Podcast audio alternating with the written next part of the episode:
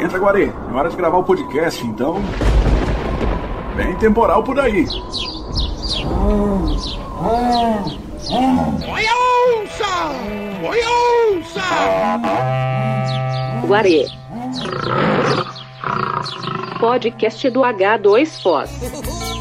Seja bem-vindo, bem-vinda ao Guarê Podcast semanal do H2Foz, portal de notícias da fronteira Brasil, Paraguai e Argentina. Esse é o nono episódio, nono de nove, né? Não de voo italiano. E como essa primeira temporada tem dez, aí a gente fica naquela, será que vai ter renovação?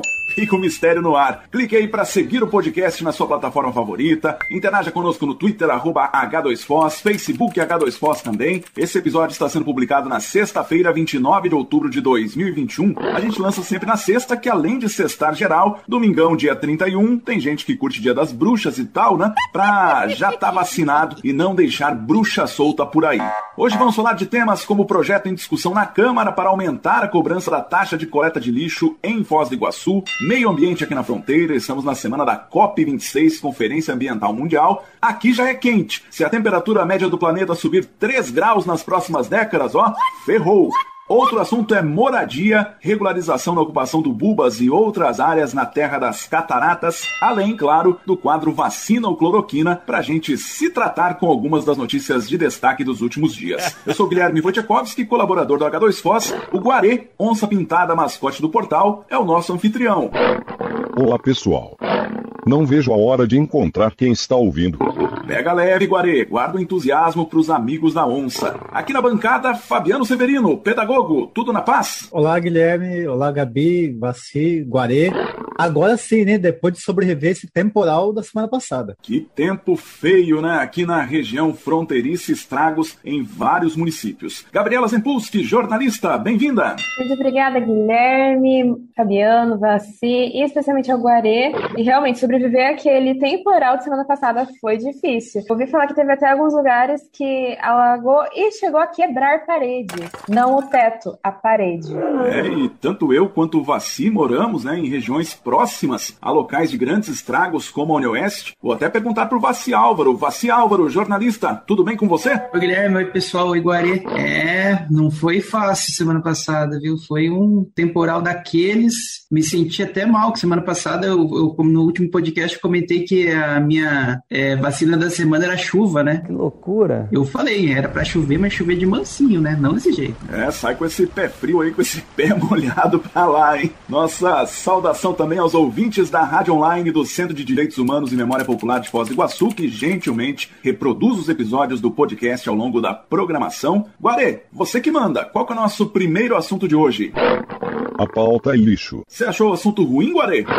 Taxa de coleta de lixo. Claro, claro. Está em discussão na Câmara Municipal de Foz do Iguaçu o projeto de lei complementar número 21 de 2021, de autoria do prefeito, que altera as regras para a cobrança da taxa de coleta de lixo na Terra das Cataratas. A matéria já recebeu o parecer favorável na comissão mista da Casa. Parou temporariamente agora, após pedido de vistas do vereador Calito, que é da própria base do prefeito, onde, pelo que a gente acompanhou, né, parece que não houve também muito consenso. A prefeitura argumenta que precisa adequar a cobrança da taxa de lixo à nova legislação nacional e tudo mais. Só que a questão é a seguinte: a maioria de nós está numa penúria danada. Foz foi uma das cidades mais atingidas pelos impactos da pandemia e esse projeto ele simplesmente acaba com o benefício para quem tem a isenção da taxa da coleta de lixo, que é cobrada anualmente no IPTU, o que a prefeitura chama de tarifa social. Será de meia unidade fiscal, R$ 45,80 em valores de hoje. Os donos de outros 20 mil imóveis residenciais vão pagar uma unidade inteira, ou seja, R$ 91,60, e os demais vão pagar um real por passada do caminhão de lixo. Eu fiz as contas aqui, ó, na maioria dos bairros, o caminhão passa três vezes por semana. O ano tem 52 semanas, ou seja, 52 vezes 3, 155, 156 reais de taxa de coleta de lixo. Na minha casa ficaria assim, a de muitos que estão nos ouvindo também. Nesse ano eu paguei 91 reais, por próximo ano um aumento de no mínimo 64, reajuste de 70%, ou seja,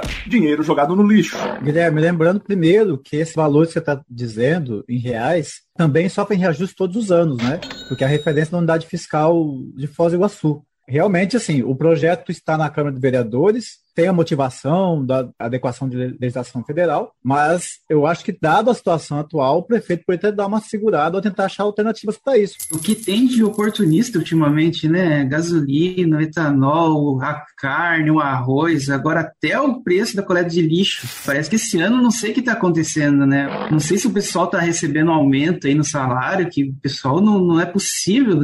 Tanto de aumento que a gente está tendo esse ano e ainda tem mais essa. Eu acho que falta um pouquinho de empatia, né, com a população. Não basta inflação, tem vendaval, tem aumento de tudo que é coisa, então não era um momento para isso, né, essa discussão. Não tem como as pessoas conseguirem dinheiro para conseguir pagar esses aumentos que está tendo. Comida, gasolina, gás de cozinha, energia também, esses tempos atrás. É muita coisa para alguém que não tem dinheiro suficiente e tem que escolher.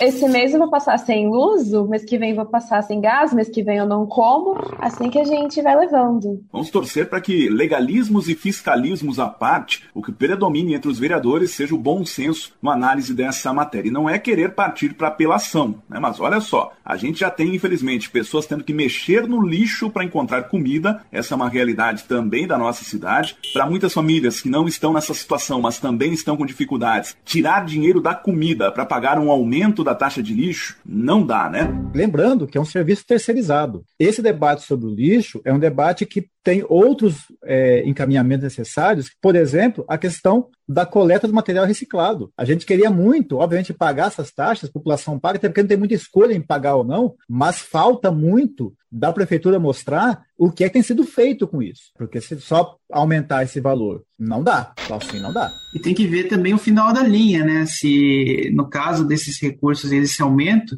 se esse recurso vai chegar lá no fim da linha no, no trabalhador dessas empresas, né? Porque é terceirizado, como o Fabiano mencionou, é terceirizado e, e essa empresa, será que ela vai, vai investir é, no seu funcionário, vai investir em estrutura, vai investir em maquinário? Tem que ver se numa hipotética situação aí de aprovação, como que vai ser essa distribuição de recursos. O ano passado eu lembro de ter recebido em casa um saco com logotipo da prefeitura, falando sobre coleta seletiva, com a cartinha junto, dizendo que passariam aqui na rua que eu moro toda sexta-feira recolher material reciclado. E que é para colocar naquele saco e colocar ali no dia da coleta. Fiz isso todo empolgado naquele agora vai. Resultado, não voltou nem a coleta e nem o saco. Sem querer fazer trocadilho, mas o meu saco também não voltou, viu, Fabiano?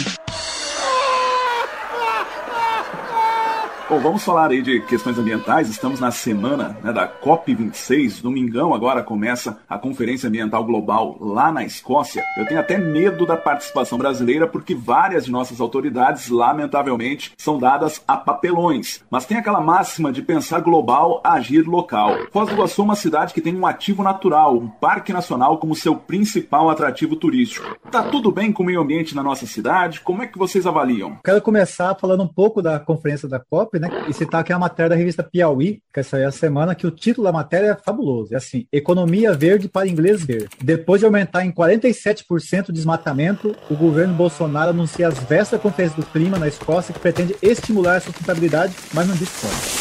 A questão, assim, nós vamos passar vergonha. A questão vai ser muita ou pouca.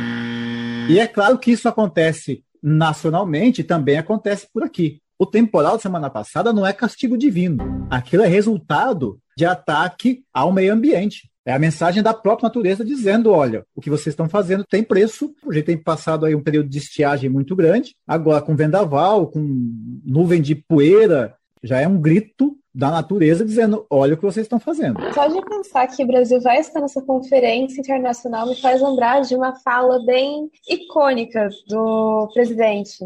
O Brasil é o país que mais preserva o meio ambiente. E ele falou isso daí na época que estava tendo queimada no Pantanal. Temos mais desmatamento ainda na Amazônia. A nossa situação aqui não está servindo de exemplo para ninguém. Que coisa absurda. Tem que ser tomadas atitudes que realmente funcionem. Tem que punir quem está desmatando. Tem que achar um jeito de impedir essas queimadas, porque senão não vai ter o que preservar depois. O que me chama a atenção em relação à COP26 é que o Brasil é, vai ter a segunda maior delegação. É muito paradoxal isso aí. E a gente não cria muita expectativa, não. A gente torce aí para que não, de repente, não seja nem manchete, né? Porque quando é manchete, é alguma manchete negativa.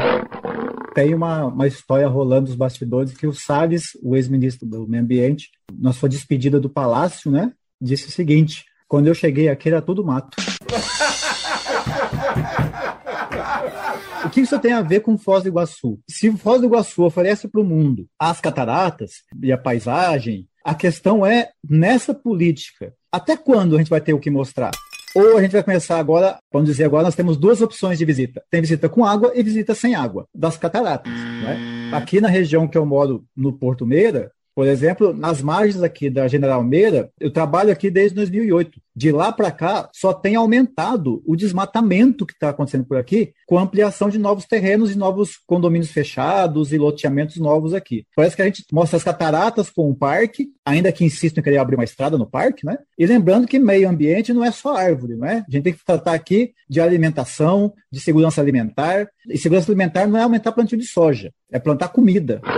O Fabiano falou aí da situação do Porto Meira, né, onde a, onde a gente vê uma grande expansão imobiliária ali, terrenos que antes tinham vegetação sendo ocupados agora para outras finalidades. Eu vou fazer aqui um repasse rapidinho do meu bairro, moro na região do Lancaster. Aqui a gente está perdendo muita árvore, é, não só de podas que as pessoas fazem, não sei se com ou sem autorização, mas dos temporais. Os temporais têm derrubado muita árvore também aqui nessa região. E temos um rio completamente poluído que passa pela região do Jardim Canadá, onde existe ali uma situação socioeconômica muito precária, existe né, esgoto a céu aberto, pessoas com muitas dificuldades. Então são temas também ambientais e sociais que a cidade precisa resolver. Eu moro na Vila A e na frente da minha casa tem um quarteirão que é, só tem árvore. Antes tinha um parquinho, sabe? Mas agora já foi demolido. Bem na frente da minha casa sempre teve várias árvores. Alguns anos atrás fizeram uma calçada. Bem na frente da minha casa, especificamente, eles fizeram um contorno para a calçada passar entre as árvores e não ser preciso cortar, né? Esse trabalho foi feito, eles fizeram a calçada bem bonitinho, tá ali até hoje, mas depois de um tempo cortaram as árvores. Então, mas, apesar disso, foram plantadas várias árvores, porque antes, como era parquinho e já não tem mais, eles resolveram cobrir o espaço vazio que tinha com árvores. E eu, inclusive, plantei um pezinho de romã. Vamos ver se esse ano tem romã para mim. É, eu não sei exatamente como é que é o critério, como que surgiram as árvores em alguns bairros de Foz do Iguaçu, que eu percebo que muitas espécies elas não, não deveriam ter sido plantadas em determinada região. Eu lembro que há pouco tempo a gente teve que cortar uma árvore, há pouco tempo não, já deve ter uns cinco anos isso aí, e foi um processo bem burocrático, sabe, junto à prefeitura, e a gente acabou até fazendo, cortando particular, na, a prefeitura não disse com essas palavras, corte você mesmo, mas deu a entender que estava liberado, só que eles não tinham a empresa para fazer esse, esse corte, então vai para os dois lados, né? Por um lado que a gente não, cada vez mais tem gente cortando árvore, mas quando precisa realmente tem algum perigo envolvendo, tem essa lentidão ou tinha, né? Lembrar que Foz do Iguaçu houve um prefeito que resolveu plantar coqueiros na Avenida Brasil. Né? Burrice, eu não, não, não... Você tem uma coisa que não devia estar ali, são coqueiros, né? E obviamente tem outra situação das árvores que são realmente as árvores que estão em risco, né? O colégio que eu trabalho teve duas árvores que já caíram. Pediu para tirar e, e não tiravam. Mas aqui, para dizer que, sabe, a gente é tão pessimista, lembrar aqui que Foz do Iguaçu tem uma das ruas mais belas do Brasil, Pedro Basso, justamente por conta das árvores. Nem tudo está perdido, mas a gente poderia ter não só uma rua bonita, a gente poderia ter uma cidade muito mais bonita, muito mais verde. Pois é, Foz do Iguaçu tem né, o seu plano aí de meio ambiente. Esperamos aí que, efetivamente, nos próximos anos, né, isso vire prioridade. A gente sabe que existem muitas prioridades dentro de uma administração, mas meio ambiente precisa ser olhado é, de forma muito especial. Vou dizer para vocês o seguinte: eu tenho dois filhos pequenos, me preocupo muito com o futuro deles. Oi, pai. E a última coisa que eu quero, né, ficar aí como vilão da história. Então é urgente que cada um de nós faça a sua parte, aumente a pressão popular sobre governantes, empresas poluidoras e tudo mais, porque pode soar como clichê, né, mas não tem planeta B não. E mesmo que descubram um planeta B, vai ser planeta B de bilionário. Só bilionário vai conseguir voar até lá. Então já sabe para quem vai sobrar, né? Entendeu? Qual que é o nosso próximo assunto, Guarê? Moradia. Ó, e falar de meio ambiente pode parecer meio deslocado para alguns, né, levando em conta que teoricamente existem outros problemas mais urgentes e maiores, mas na verdade tudo está interligado. Seca e geada no campo afetam a produção, começa a faltar água e alimento na cidade, a economia capota, o desemprego aumenta, tudo tem consequência. No dia 26, teve uma audiência pública na região do Porto Meira para discutir a regularização do Bubas, que é a maior ocupação urbana do estado do Paraná. Participaram várias autoridades, o H2 Foz esteve lá para fazer a cobertura, e uma das entrevistadas pelo Paulo Bogler e pelo Marcos Labanca, tem lá o vídeo no h2fos.com.br, foi a senhora Maria Batista, presidente da Associação de Moradores do Bubas, que expressou cansaço em relação ao jogo de empurra e disse a quem cabe a regularização das moradias naquele terreno às margens da Avenida Morenitas. A quem cabe é o município, né? Porque a gente puxou uma lei lá que diz que o Estado pode ajudar. Mas quem tem que tomar a iniciativa na lei é o município. E infelizmente a gente não teve ninguém para tomar ainda essa iniciativa aqui né, para nós aqui. Promessa a gente já recebeu muitas. Regularização dos terrenos, saneamento básico, é, infraestrutura para moradia, para as famílias. Você ouviu um trechinho da reportagem em vídeo disponível em h2fos.com.br. O resultado da audiência foi um novo empurrão entre as partes para que providências que estão pendentes possam voltar a andar. Esperamos que aconteça, né? O fato é que a ocupação do Bubas é a maior, mas existem várias outras ocupações e áreas que precisam de regularização aqui na cidade, que até hoje ainda tem uma fila grande de pessoas em busca de moradia digna.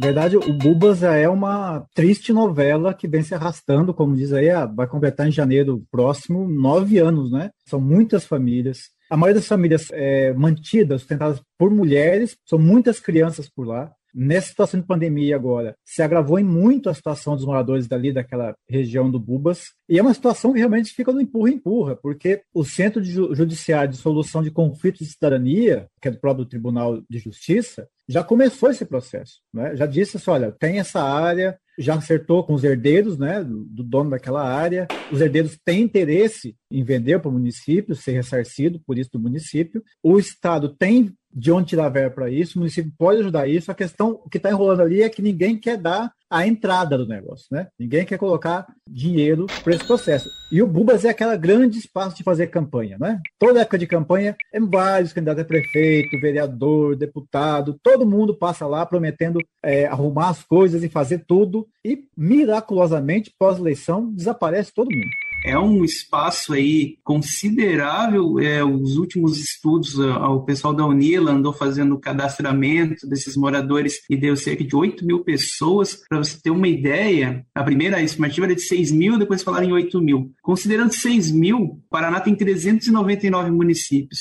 130 tem menos que 5 mil. Então, se o Bubas fosse uma cidade, ele seria uma cidade aí maior do que muito município espalhado pelo Paraná. Isso mostra o tamanho dessa essa briga, né? Muita gente aí brigando por é, é direito, de, é o teu direito, né? Então, lutando por dignidade, por água, por luz e por moradia. Um teto sobre a cabeça, um chão, porque eu sei que tem casos lá que não tem chão, que é terra. Querem também direito a viver com uma pessoa, porque, né? São direitos básicos. E nem isso o pessoal do Bubas está tendo respeitado. O mínimo que se tem que fazer é acabar com essa novela, é dar um ponto final e talvez, quem sabe, começar uma outra novela com aquela parte da cidade se desenvolvendo.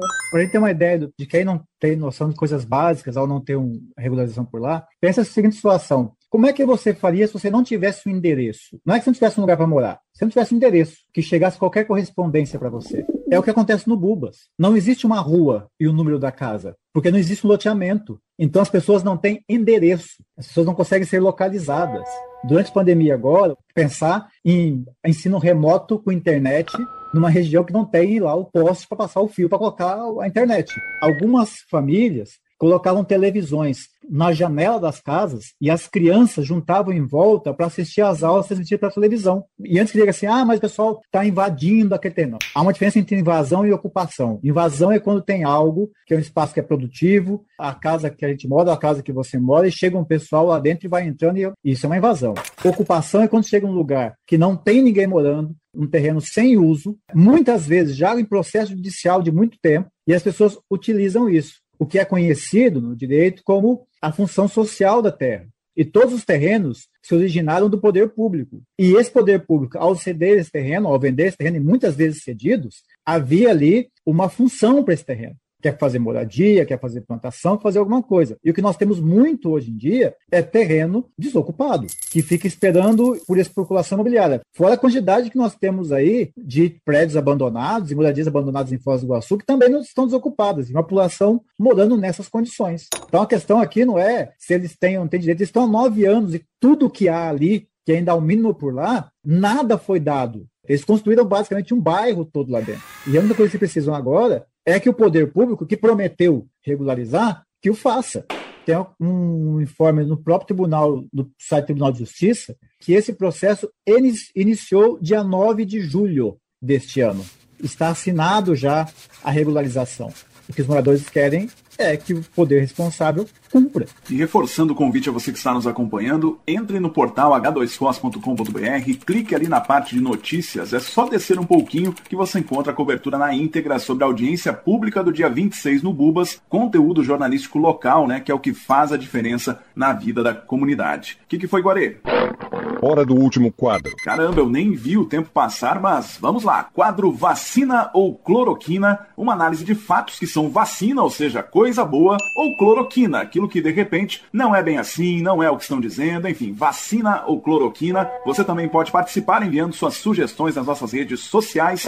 Para vocês que estão aqui na mesa, quais foram as vacinas no noticiário dos últimos dias? Bom, a minha vacina ela é um pouco mais fofinha, eu diria. É uma história que foi publicada no portal Universo do UOL com o título Cresci na Roça, tive 11 filhos e me formei em pedagogia aos 76 anos. Nessa notícia, nessa matéria, a personagem principal, a Maria Clara de Santana, conta um pouco da trajetória de vida dela, que ela trabalhou desde quando ela era criança, que os pais dela não incentivavam ela a estudar, que ela teve seus 11 filhos. Um deles não estava querendo muito estudar, daí ela decidiu incentivar ele e também se matricular junto, estudar junto com ele. Várias pessoas duvidaram que ela ia conseguir se formar mesmo, mas agora ela deve começar a lecionar, se não me engano, numa escola infantil no ano que vem.